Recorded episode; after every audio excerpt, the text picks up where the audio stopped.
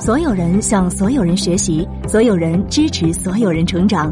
这里是馒头商学院，欢迎来到职场解忧杂货铺。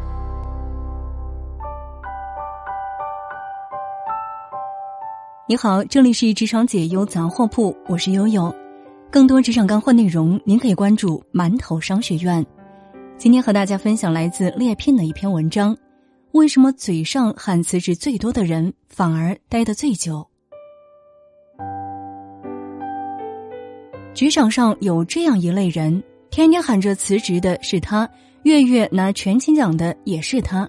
当别人进了老板的黑名单时，他却成了老板心目当中的白月光。喊辞职最多的是他，待得最久的也是他，熬走了一波又一波的同事，成为资深老员工。背后吐槽甲方啥都不懂的是他，当面好好好是是是的也是他。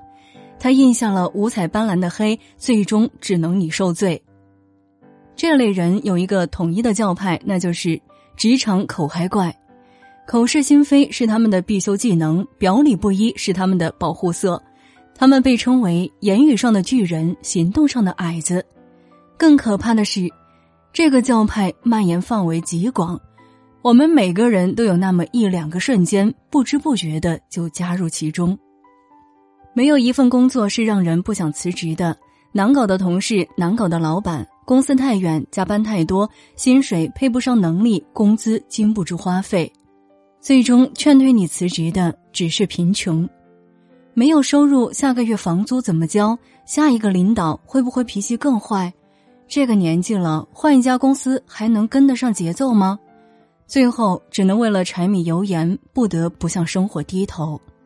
可以说，高喊辞职是对现实不满的呐喊，而继续工作不过是对骨感的现实的妥协。毕竟，现代的年轻人真的是太难了。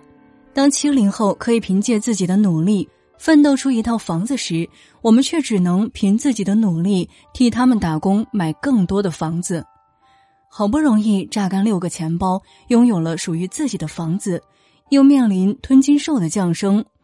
勉强上班吧，孩子没人看；辞职在家吧，收入减一半，真的是难上加难。更可怕的是，随着父母的渐渐老去，一场重病足以摧毁一个成年人。成年人的世界，老人渐渐老去，孩子需要照顾，不敢辞职，不敢请假，不敢生病，周围人都要依靠自己，可我自己却没有依靠的人。有人提出，每天上班都是坐着，为什么还是这么累呢？因为我们每天付出了比脑力劳动和体力劳动更多的是情绪劳动。熬夜到凌晨做出的第七版方案，一言不合就被毙，自己只能顶着黑眼圈重新做，感受九九六和零零七的鞭策。生活中再多的烦心事，也不敢在公司表现出来。只能装出一副开心的样子，归根结底，嘴上喊辞职也只是我们减压的一种方式而已。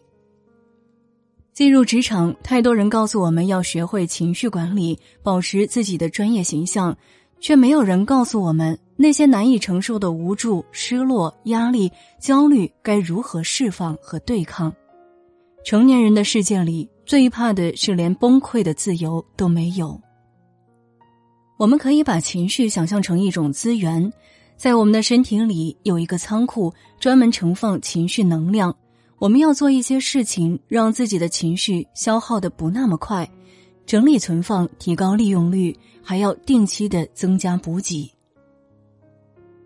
我们可以用一些情绪调节技巧来处理自己的情绪，其实都是我们自己以为这件事情很糟糕。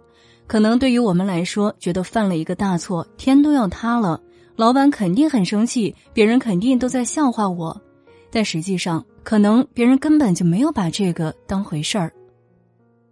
情绪可以消耗，但同时也可以补充，比如说去运动一下，吃点甜食，或者和朋友们聊聊天，从心理和工作分开，找到控制权和主动权。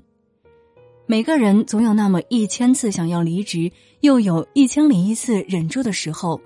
并不是每个人都喜欢工作，不必太过于苛求，把工作当做一个维持生活所需的劳动方式，把情绪当做我们正常的权利和自由。其实想想，其实也挺好的。好了，今天就和大家分享到这儿，希望对你有所帮助。我们下期见。